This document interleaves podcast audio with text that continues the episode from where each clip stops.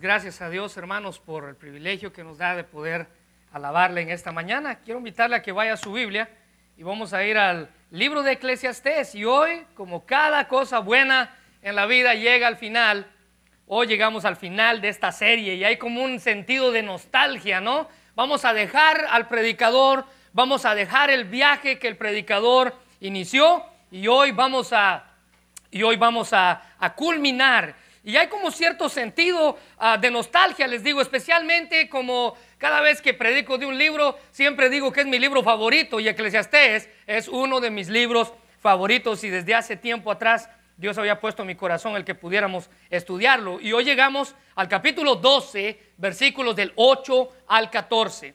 Capítulo 12, versículos del 8 al 14. Así que si usted tiene su Biblia y tiene sus notas, quiero invitarle a que vaya conmigo ahí y que juntos podamos aprender acerca de la palabra de Dios. Y damos gracias a Dios por ver a todos los hermanos de la iglesia que están aquí. Eh, el final de Eclesiastés no se lo podía perder si usted ha estado con nosotros en toda la serie. Es como que usted ha visto una novela toda la, serie, la temporada y no ve el final, no tiene ningún chiste. Bueno, hoy vamos a terminar este viaje que el predicador inició en Eclesiastés capítulo 1 y el versículo 8 del capítulo 12 dice, vanidad de vanidades, dijo el predicador, todo es vanidad. Y cuanto más sabio fue el predicador, tanto más enseñó sabiduría al pueblo, e hizo escuchar, e hizo escudriñar, y compuso muchos proverbios. Procuró el predicador hallar palabras agradables y escribir rectamente palabras de verdad.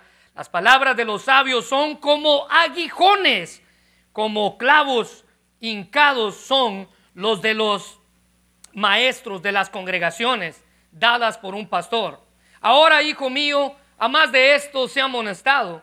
No hay fin de hacer muchos libros y en el mundo el estudio es fatiga de la carne. Versículo 13, el fin de todo, disgusto, de todo discurso es este. Teme a Dios y guarda sus mandamientos, porque esto es el todo del hombre, porque Dios traerá a obra, toda obra a juicio juntamente con toda cosa encubierta, sea buena o sea mala. Cierra sus ojos, vamos a orar. Señor, te damos gracias, Padre, por el privilegio que nos das de poder disfrutar de tu palabra. Ahora queremos pedirte que seas tú quien la bendiga. Gracias por este viaje que nos has permitido emprender con Salomón a través de todo este libro. Pero Dios, ahora ayúdanos a comprender cuál fue la conclusión de todo y hacia dónde llegó el predicador con todo lo que vivió, con todo lo que experimentó. Señor, permite que podamos aprender de la voz de alguien más que ya pasó por todo eso. Y no que seamos como aquellos que quieren experimentar todo en, en, su propia cuenta para poder aprender y sacarle provecho a la vida. Señor, hay, otra, hay otro camino. Y este camino es ver los errores de otros y aprender de ellos. Permite que sea nuestro, nuestra actitud en esta mañana, Señor. Bendice tu palabra en el nombre de Jesús. Amén.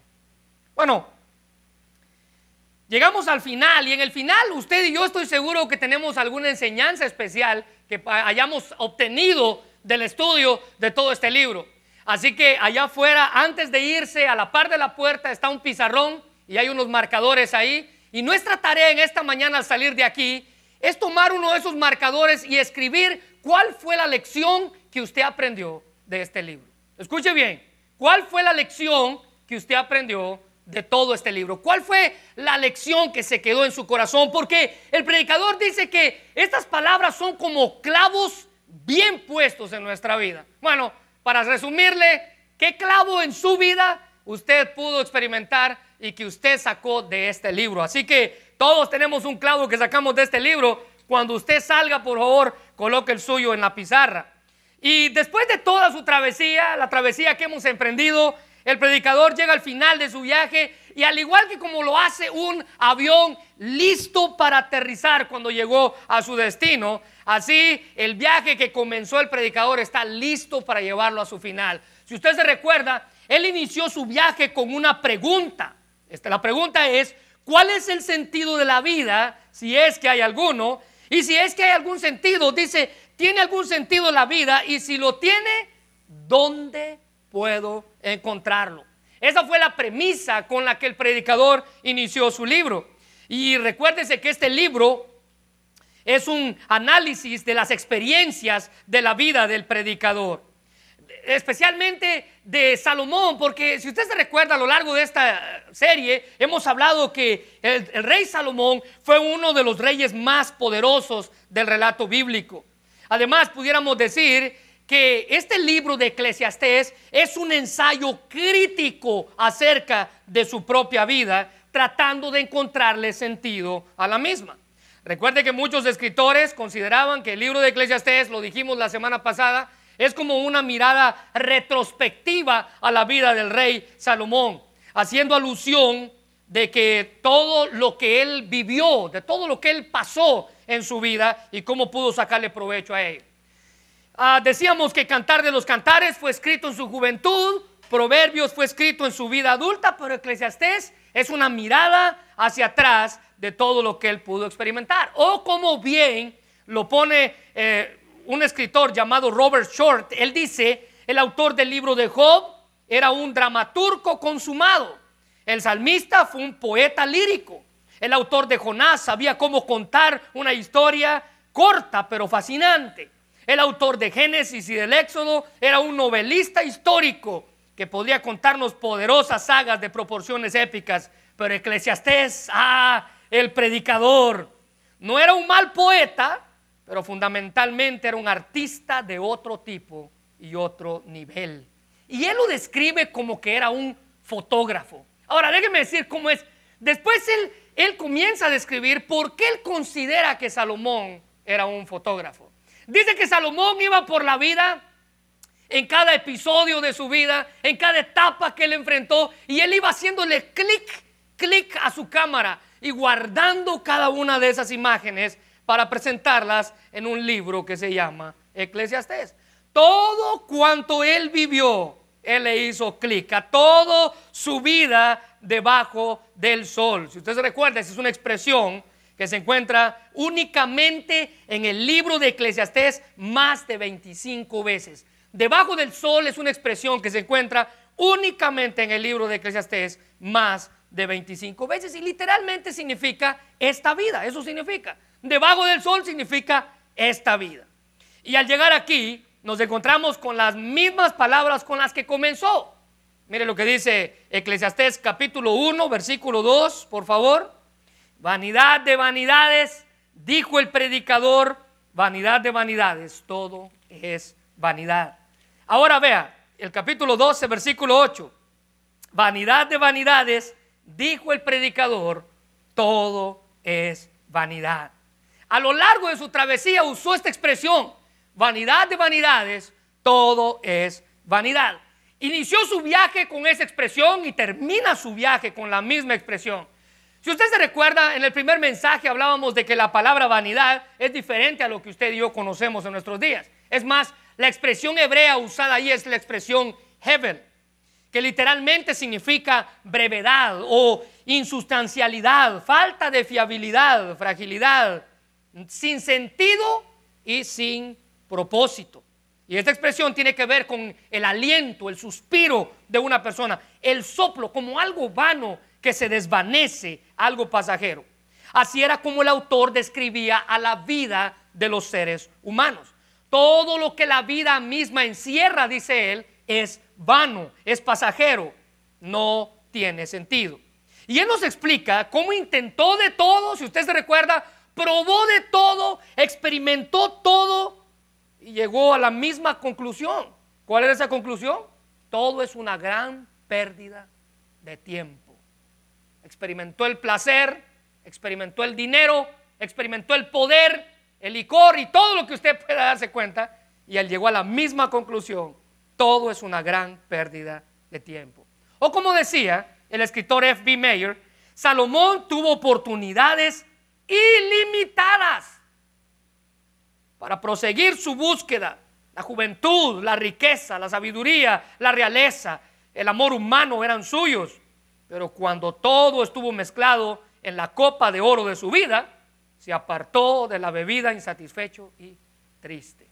No llegó a ningún lado. Pareciera que con todo el conocimiento práctico que Salomón tenía en su vida, él no pudo escuchar ni siquiera sus propios consejos. Él daba consejos, pero no escuchó sus propios consejos. Y su vida comenzó, decíamos, a declinar en un espiral en el cual se fue hundiendo más y más y más. Y cuando llegó al final de sus días, vio para atrás eh, con una actitud de humildad y arrepentimiento, y eso es el libro de Eclesiastés. Él hizo un inventario del mundo que había experimentado, eh, esperando que otros, incluyendo a otros, y podamos aprender de los mismos errores que él experimentó. Así que, vea, lamentablemente hay muchos que no aprenden así. No les gusta aprender de los errores de otros. Les gusta cometer ellos sus propios errores. Entonces darse cuenta que lo que alguien más nos dijo era verdad, tenía la razón. Es triste. Pero después de todo, él aprendió de él. El predicador volvió a su punto de partida. Ahora vea, si él comenzó diciendo que la vida no tiene sentido, vanidad de vanidades, todo es vanidad, y él terminó diciendo que la vida no tiene sentido, ¿para qué estudiar un libro completo? ¿Para qué escribir un libro de 12 capítulos si él inició diciendo que nada tiene sentido y terminó diciendo que nada tiene sentido? Si iba a terminar tal y como empezó, ¿por qué tanto asunto con este libro? Bueno, la respuesta es simple. Porque antes de haber escuchado ustedes y yo al predicador, estoy seguro que muchos de aquí considerábamos que el sentido de la vida lo íbamos a encontrar cuando nos volviéramos ricos. Si tan solo tuviera más. Si tan solo ganara más. Si tan solo. Si tan solo viviera en otro país. Si tan solo alcanzara el puesto que quiero si tan solo, si tan solo. Bueno, el rey, a través de su libro, tenía que escribirlo por inspiración del Espíritu Santo, porque a través de su libro nos presenta su testimonio personal como una advertencia diciéndonos, nada, nada de estas cosas pueden darle sentido a la vida. Si tan solo fuera rico, si tan solo tuviera otra esposa, si tan solo, si tan solo, si tan solo. Nada de eso, dice él. Al final tiene sentido. Así que debemos poner primero a Dios, por sobre todo. Y en todo lo que hacemos, porque sin Él, dice la Biblia, no seremos capaces de nada. Vea lo que dice el salmista en el capítulo 73, versículo 25 y 26. ¿A quién tengo yo, dice Él, sino solo a ti en los cielos? Y fuera de ti, nada deseo en la tierra. Mi carne y mi corazón desfallecen, mas la roca de mi corazón y mi porción es Dios para siempre. Y eso es lo que Salomón quería transmitir. No es que si tan solo tú tuvieras más, no es que si tan solo vivieras en otra época, no, es que lo que pasa es que no has incluido a Dios a darle sentido a tu vida. Saber que la vida es vanidad, dice el rey, sin Dios motiva a la persona a buscar a Dios primero en lugar del si tan solo, si tan solo, si tan solo. Y para comprender mejor la conclusión final del predicador, él mismo nos describe su conclusión y lo hace por medio de dos secciones. Dos secciones. No es que sean dos conclusiones, es una conclusión dividido en dos secciones. Y en la primera sección, ahí en sus notas, la primera sección es personal. Él escribe sobre su experiencia. Ya lo que él había vivido ya nos lo había dicho. El dinero, las mil mujeres, el poder, el oro, la plata, la fama, la fortuna, ya nos lo había explicado. Pero ahora él comienza a describir en el versículo 9 su experiencia, a dónde lo llevó, a dónde termina él, cómo termina. Y déjeme decirle, él no termina al igual que empezó, pero todo lo que hemos estado estudiando ha sido sabiduría pura, dice el versículo 9, dicha por la boca del hombre más sabio de la tierra. Recuerde que su sabiduría, no era simplemente humana, sino que esta, según la Biblia, provenía de Dios, quien le daba la capacidad de juzgar en rectitud. Primera de Reyes capítulo 3, versículo 12, después de que Salomón pidió la sabiduría de la que hemos hablado a lo largo de este libro, Dios le dijo a él, estas son palabras de Dios hacia él, voy a darte sabiduría e inteligencia, y escuche bien esto, serás más sabio que todos los que han vivido antes y vivan después de ti.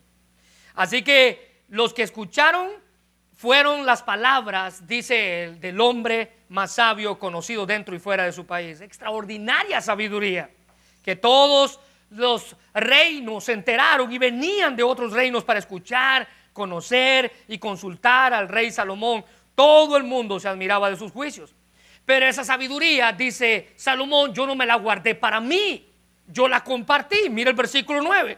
Cuanto más sabio fue el predicador, refiriéndose a él mismo, tanto más enseñó sabiduría al pueblo. Él enseñó a la gente todo lo que sabía. Lo peor que le puede ocurrir a alguien que es sabio es creerse sabio y tragarse la sabiduría en lugar de compartirla con otros. Salomón entendió por qué Dios lo había bendecido con ese don maravilloso de ser sabio. Él mismo se hace llamar el predicador y adjetivo que encontramos siete veces a lo largo del libro, describiéndose a sí mismo. Ahora él no solamente aprendió para sí, sino que él buscó ser un buen sabio para compartirlo con otros.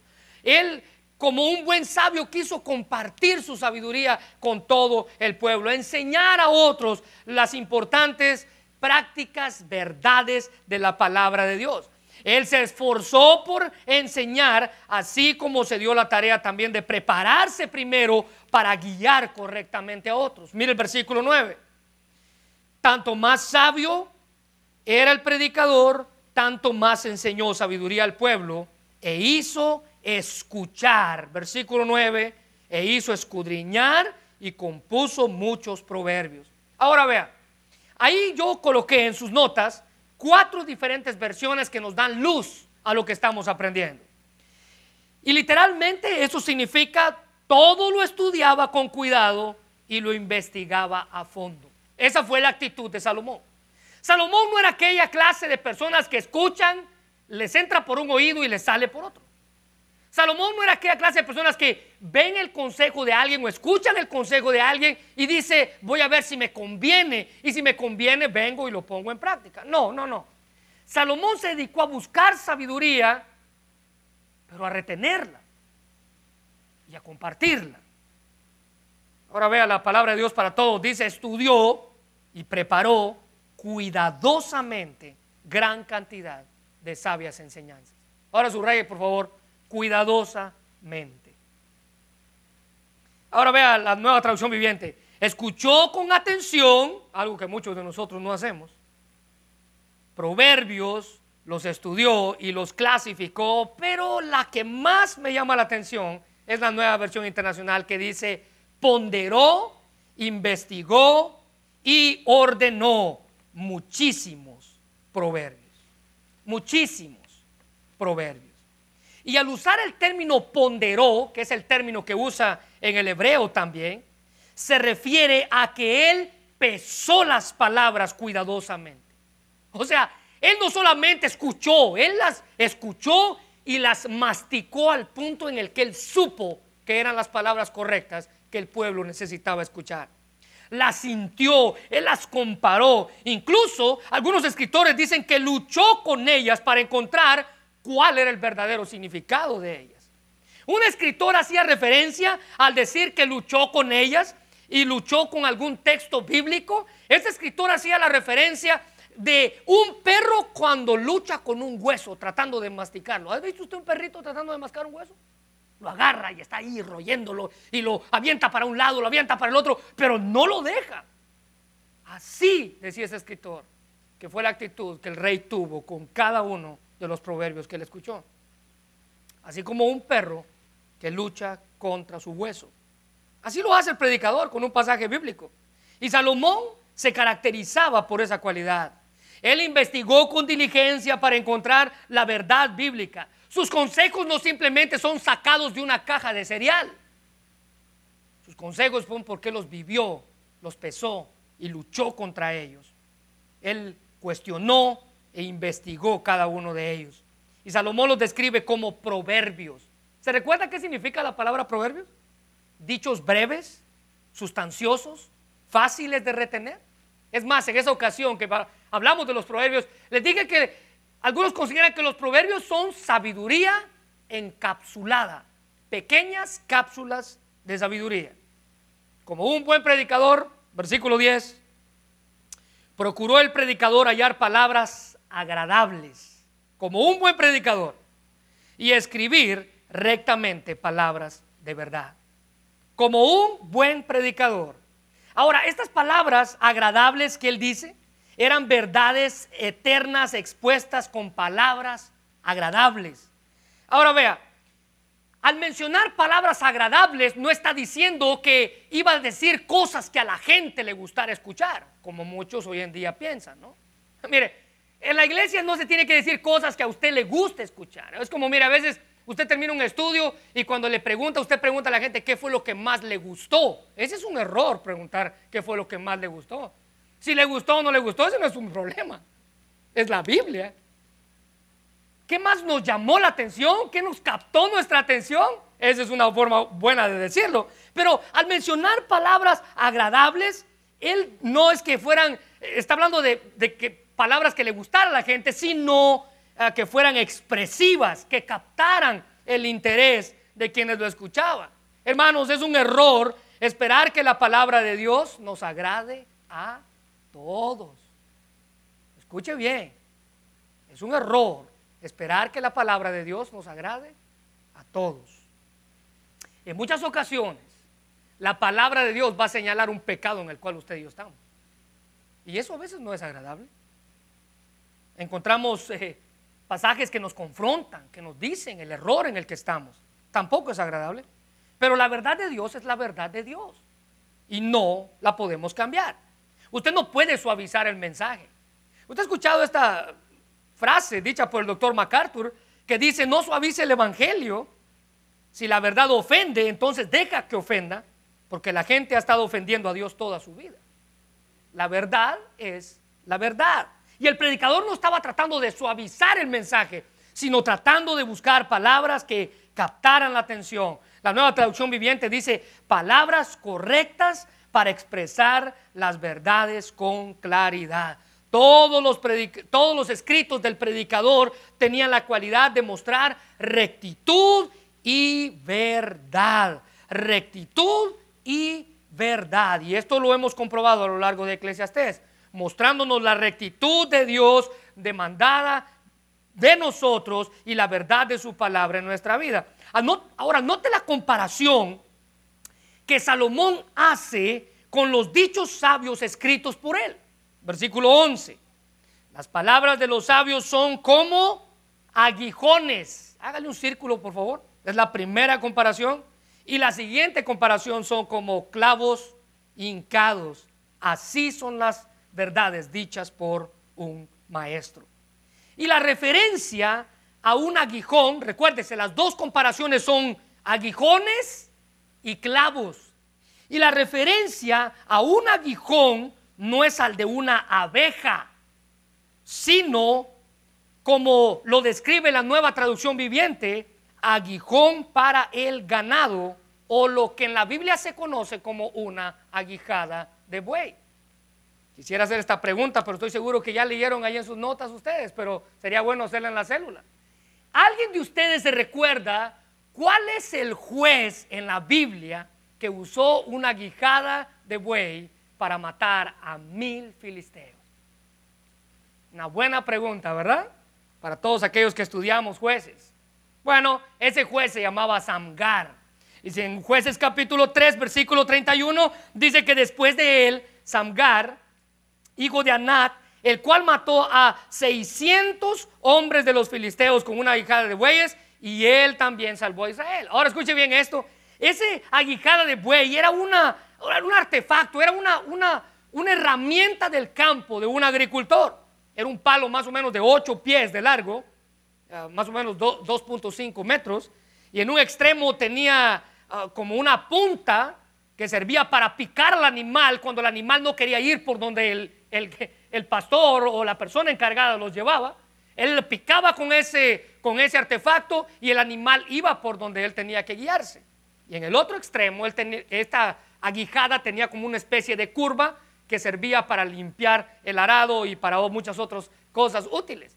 Pero a lo que se refiere el autor se está refiriendo a como lo dice la traducción del lenguaje actual.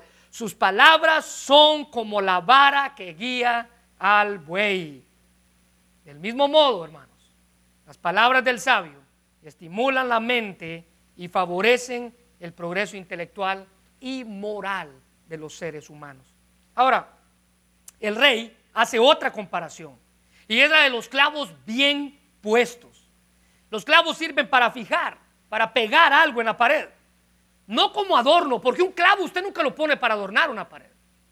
Usted pone el clavo para fijar lo que va a adornar la pared. Y así la palabra de Dios viene a nuestra vida para fijar aquellas cosas que usted y yo debemos aplicarlas. Aquellas cosas que se deben quedar en nosotros. Los clavos no son recordatorios. Los clavos son para detener lo que va a fijarse en nuestra vida. Aseguran las enseñanzas de forma tal que permiten entrar en el corazón, dice la Biblia, bien martilladas por la palabra de Dios. Efesios capítulo 4, versículo 14 al 15, así no tengamos esta actitud. ¿Cuál es la actitud descrita por Pablo? De todos aquellos que son llevados por donde quiera viento de doctrina, por estratagema de hombres, engañados. Versículo 15, sino que siguen la verdad del amor, crezcan en todo aquel que es la cabeza, que es Cristo. El problema, hermanos, con la inconstancia en nuestra vida es porque no hemos fijado los clavos que la palabra de Dios nos da en nuestro corazón. Nos movemos de un lado hacia el otro, tal como lo hace un cuadro en la pared que no está bien colocado.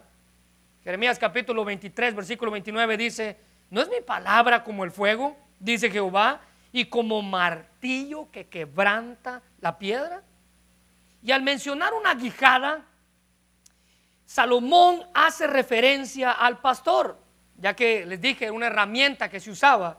Y muchos comentaristas recuerdan ah, que el pastor al cual el predicador se refiere, en el versículo 11 al final, si usted puede ver ahí, maestros de las congregaciones dadas por un pastor con P mayúscula, es una referencia clara a Dios. Doctor MacArthur dice que la verdadera sabiduría tiene su fuente solamente en Dios.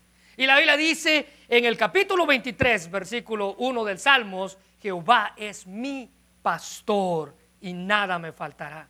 Ahora, note que esa expresión nos lleva a otra expresión de paternidad, una expresión de amor. Versículo 12, hijo mío. Ahora, esta no es una advertencia para no estudiar. El versículo 12 no es una, una advertencia para no estudiar, ni leer, ni prepararse. Cuidado que sus hijos vayan a leer ese pasaje porque se lo van a echar en cara cada vez que usted los mande a estudiar. Versículo 12, ahora hijo mío, a, más de esto se, se, amonesta, se, amonestará, se amonestado, versículo 12, no hay fin en hacer muchos libros y el mucho estudio es fatiga de la carne. ¿Lo ves, mamá? Yo por eso no estudio, porque la Biblia dice que el estudio es fatiga de la carne.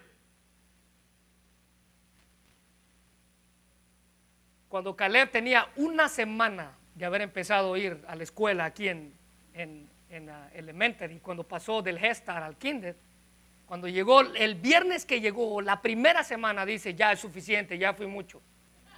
Ya no tengo nada más que ir a hacer ahí. No, no es a eso que se refiere. Pero la advertencia aquí, hermanos, del predicador es al peligro, escuche bien, de buscar más información en otras fuentes no sabias ni sanas que en la misma palabra de Dios. ¿Se ha dado cuenta que muchas personas hoy en día su cristianismo se rige por lo que Discovery Channel dice? No es que escuché que en Discovery Channel eso del arca es una mentira. No es que escuché en Discovery Channel que, que, eh, Jonás no, pudo haber estado. Los, ácidos del pez lo tuvieron que haber este, eh, matado ahí en el vientre del, no es que escuché, y pareciera que nuestra fuente de información bíblica no es la Biblia, sino el Internet. Esa es la advertencia. Cuidado con que su fuente sea, su fuente de información bíblica sea el video de alguien en Internet. Un video en TikTok. cuidado que esa sea nuestra fuente de información. El predicador nos advierte que esta clase de literatura o de fuentes pueden hacer daño a nuestro espíritu y a nuestro cuerpo. Escuche bien, porque existen opiniones interminables acerca de la vida, acerca del sentido de la vida, de las filosofías acerca de la vida, de la forma en la que usted debe vivir, que pueden ser leídas y estudiadas y a la vez confundidas. Mire hermano, si usted hay cosas que no entiende de la Biblia, no se preocupe. Si usted es salvo cuando llegue al cielo, allá vamos a tener al predicador más grande de la tierra y vamos a aprender todo lo que probablemente en esta tierra no pudimos aprender. Ahora, no es malo estudiar, pero deberíamos pasar la mayor parte de tiempo alimentándonos a través de la palabra de Dios, porque la sabiduría debe llevarse a la acción. Y los estudiantes sabios de la Biblia comprenden y harán lo que allí se les dice que debe de hacer. Y debido a que nuestro tiempo en la tierra es muy corto, dice el predicador, ¿por qué vamos a usarlo e invirtiéndolo en cosas que no le podemos sacar provecho? En cosas que afectan nuestra vida y afectan nuestra eternidad. Así que, en primer lugar, la primera sección del predicador es una sección personal. Él habla de su testimonio. Muy bien, y llegamos a la sección número dos. Y la segunda sección es práctica. Y aquí es donde todos vamos a terminar. Aquí es donde queríamos llegar. Esta sección es práctica. Él escribe sobre su Dios. Él escribe sobre su testimonio, sobre su experiencia. Pero en segundo lugar, Él escribe sobre su Dios. Versículo 13. El fin de todo discurso. Aquí se acaba mi viaje, dice Él. Llegamos donde teníamos que llegar. Es este. ¿Cuál es? Teme a Dios y obedece sus mandamientos.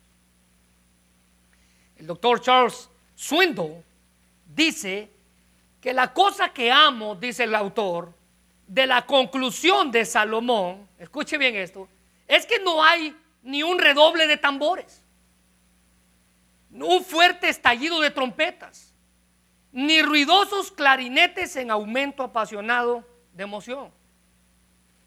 Encontramos una simple declaración. Teme a Dios y guarda sus mandamientos. Todo su viaje, todas sus experiencias, todo lo que él experimentó, todo lo que hemos venido hablando por 17 mensajes se resume en una simple frase. Teme a Dios y guarda sus mandamientos. La gran travesía, la gran investigación que Salomón emprendió en este libro sobre el sentido de la vida, sobre el afán que existe debajo del sol y lo pasajera que es nuestra vida en este mundo, todo es vanidad, efímero, hebel, todo eso todo lo que él quiso descubrir, en qué consiste la verdadera felicidad y por medio de cómo podemos encontrarla. Y después de todas sus investigaciones, se encuentra con la respuesta final. Ahora, note la simplicidad, dice el doctor Swindle, de sus palabras. El predicador termina con simplemente teme a Dios. Lo interesante de esto, hermanos, es que en repetidas ocasiones en la Biblia ya se ha mencionado acerca del temor de Dios. Job habló de eso en el capítulo 28, versículo 28, y dijo al hombre, he aquí que el temor al Señor es la sabiduría, es el todo del hombre, y apartarse del mal, la inteligencia. Ahora entendemos usted y yo que el temor del Señor es un tema clave en la literatura acerca de la sabiduría que hay en la Biblia. Desde Job Salmos, cantar de cantares, proverbios, a, lo largo de toda la historia se nos menciona el temor a Dios. ¿Qué significa? Bueno, significa respeto, reverencia hacia Dios. Sentir un temor reverente de su majestad y poder. Es el punto para comenzar a encontrar la verdadera sabiduría. Proverbios capítulo 1, versículo 7. El principio de la sabiduría es el temor a Jehová. Los insensatos desprecian la sabiduría y la enseñanza. Y esta era de información, en esta, en esta era en la cual vivimos usted y yo, llena de tanta información que podemos llenar, llenar nuestro corazón, nuestra mente, el conocimiento abunda en todos lados, ¿Se recuerda usted cuando usted y yo íbamos a estudiar, que les comentaba la otra vez en, en una clase, ¿verdad? Que cuando íbamos a la biblioteca, usted iba para buscar información, usted tenía que ir a una biblioteca, agarrar un libro, leerlo, todo lo que usted necesitaba y luego escribirlo si usted no tenía suficiente dinero para sacar fotocopias. ¿Se recuerda? Y hoy usted tiene toda su información en la palma de su mano. Ahora, interesante, ¿no? Bueno, el rey dice que en una era de información en la cual vivimos, es interesante que hay tanta falta de sabiduría. Tenemos mucho conocimiento, pero poca sabiduría.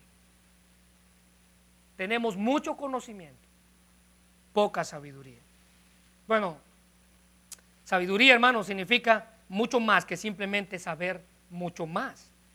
Es una actitud básica que influye en cada aspecto de la vida. Es el fundamento de la sabiduría, dice, es el temor a Jehová. Es el temor a Jehová, honrarlo y respetarlo, vivir maravillados por su poder, obedecer a su palabra. La fe en Dios debe ser la base para su comprensión del mundo, de las actitudes de esta sociedad, de todas sus acciones. Debemos confiar en Dios. F.B. Mayer dijo que la sabiduría, tal como se usa en este libro, es más que un aprendizaje intelectual o inteligencia, representa una cualidad moral, el resultado de una vida pura y verdadera. El Salmo 111, 10 dice, el principio de la sabiduría es el temor de Jehová. Buen entendimiento tienen todos los que practican sus mandamientos, su loor permanece para siempre. La única forma de llegar a ser verdaderamente sabio, dice el salmista, es mediante el temor, la reverencia a Dios. Y muy a menudo la gente quiere obviar ese paso. Quieren conocer a Dios pero sin ser sabios. O quieren ser sabios sin conocer a Dios. Bueno, usted no puede alcanzar uno sin obtener la otro. Pero si se conoce a Dios como la fuente de nuestra sabiduría, no se pueden crear, si, si, no se reconoce a Dios como la fuente de su sabiduría, no se pueden crear las bases para tomar decisiones sabias. Y literalmente en un mundo en, lleno de información, como les dije, estamos perdidos. Salmo 112, 1 dice, bienaventurado el hombre que teme a Jehová y en sus mandamientos se deleita en gran manera. Si tememos al Señor y nos gozamos al obedecer sus mandamientos, tenemos muchas bendiciones a nuestro alcance. Y luego el Salmo 112, en los versículos 2 al 9, comienza a describirnos cuáles son esas bendiciones que obtenemos de tener a Dios, de tener a Dios como el temor de nuestra vida. Honor, prosperidad, seguridad, libertad del temor. Si usted espera las bendiciones, debe tener reverencia a Dios y obediencia hacia Él. Así que temer a Dios en el sentido de contar con Él en toda circunstancia. Dios, dijo un autor, es el conocimiento, es el comienzo, el contenido y el final de la verdadera sabiduría. El temor a Dios es el respeto a su majestuosa santidad es la codescendencia de su soberana autoridad. Pero vea cómo dice el autor, el predicador, versículo 13, teme a Dios y guarda sus mandamientos. Ahora, guardar sus mandamientos literalmente es obedecerlo, ponerlos por obra. Interesantemente, y escuche esto, interesantemente este es el único pasaje en todo Eclesiastés donde se mencionan los mandamientos de Dios. El único pasaje donde se menciona la ley de Dios o los mandamientos de Dios. Vivir de acuerdo a sus parámetros, que Dios rija nuestra vida. Qué triste que Salomón tuvo que llegar al final de su libro para darse cuenta que lo único que él tenía que hacer era temer a Dios y obedecer sus mandamientos. Usted me puede decir, uy, eso ya lo sé desde hace mucho tiempo. La pregunta es, ¿lo aplica? ¿Lo pone en práctica? ¿Honra usted a Dios? ¿Teme usted a Dios? ¿Reverencia usted a Dios? ¿Obedece sus mandamientos? Vea cómo Él lo dice. Esto es el todo del hombre. Ahora, literalmente, esa frase significa, con esto cumple el hombre todo su deber y en esto está toda su dicha. Eso significa. Todo su deber está allí y toda su dicha también lo encierra en el temor a Dios y en guardar sus mandamientos.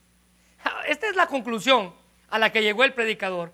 En el afán de encontrar el sentido a la vida o el afán por la felicidad que deseaba su corazón.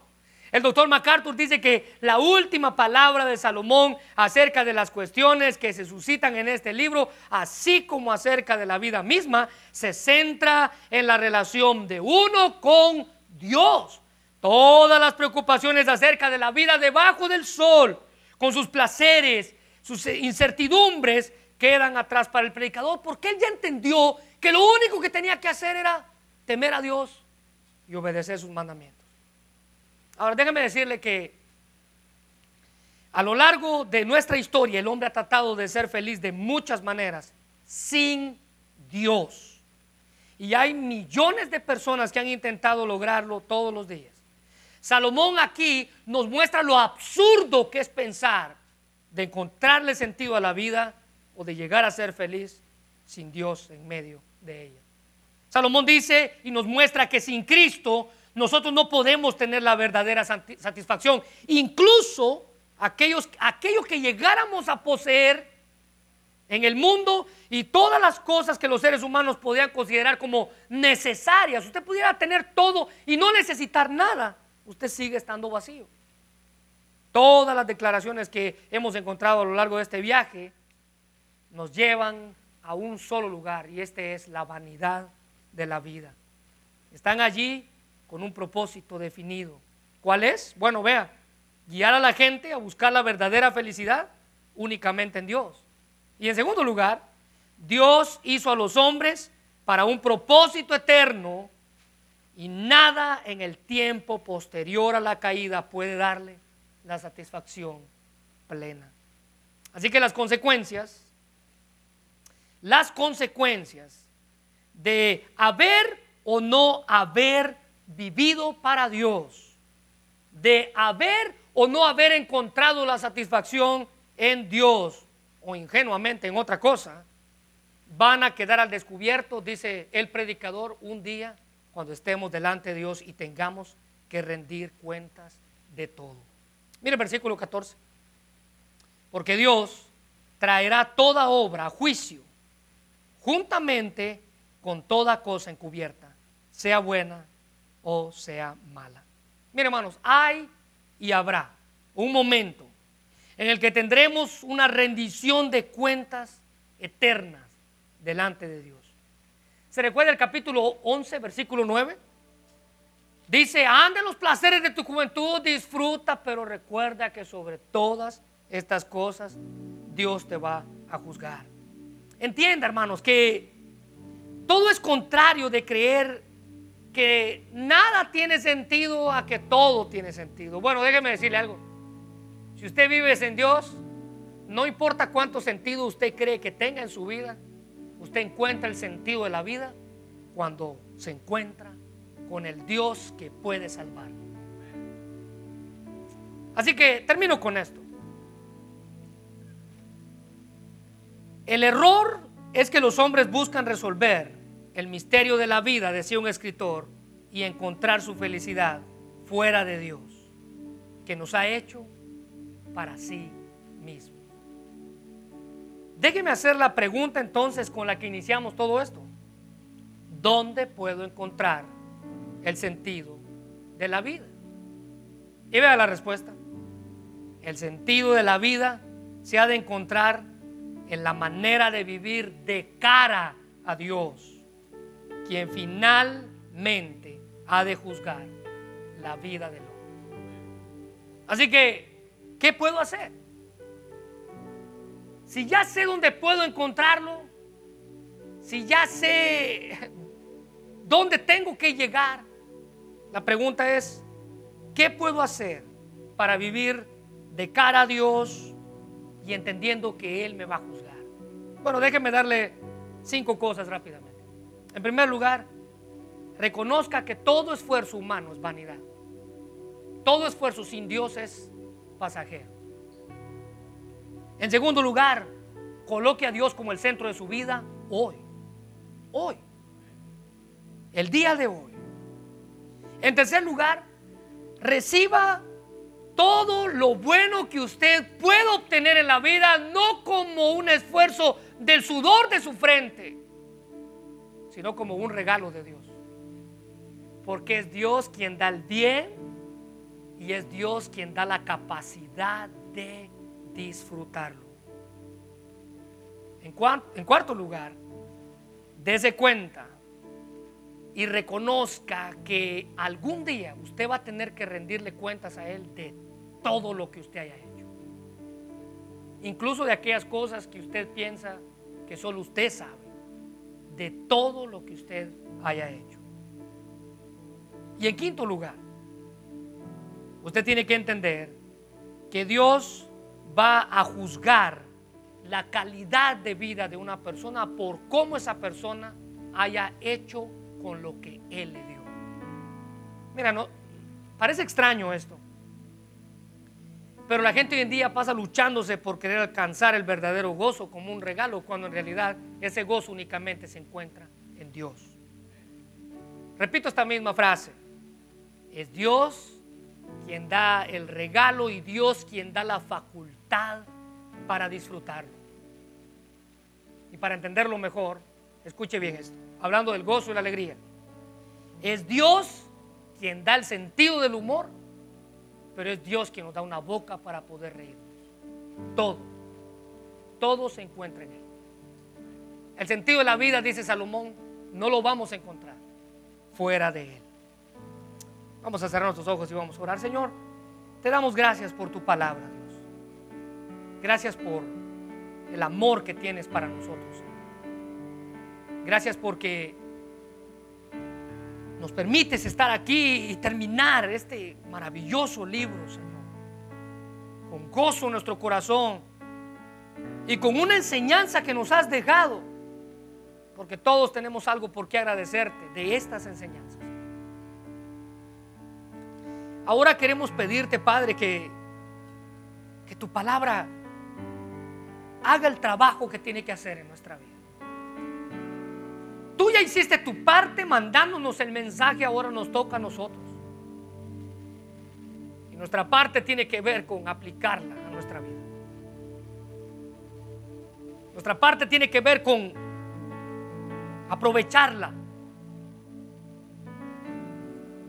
Que cuando las dificultades vengan a nosotros, tenemos que entender que todo en la vida es pasajero. Incluso las cosas que pensamos que iban a estar para siempre con nosotros, un día tienen que partir. Vanidad de vanidades, dijo el predicador, todo es vanidad. Señor, queremos reconocerte a ti como el centro de nuestra vida. Señor, gracias porque si estamos aquí es porque hemos escogido la mejor parte en este momento, Señor.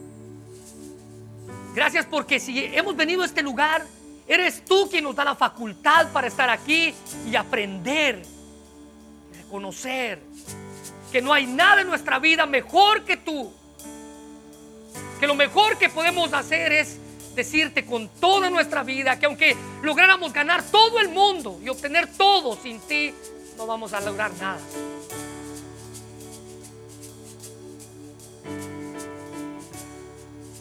Porque tú eres todo lo que necesitamos. Tú eres la meta.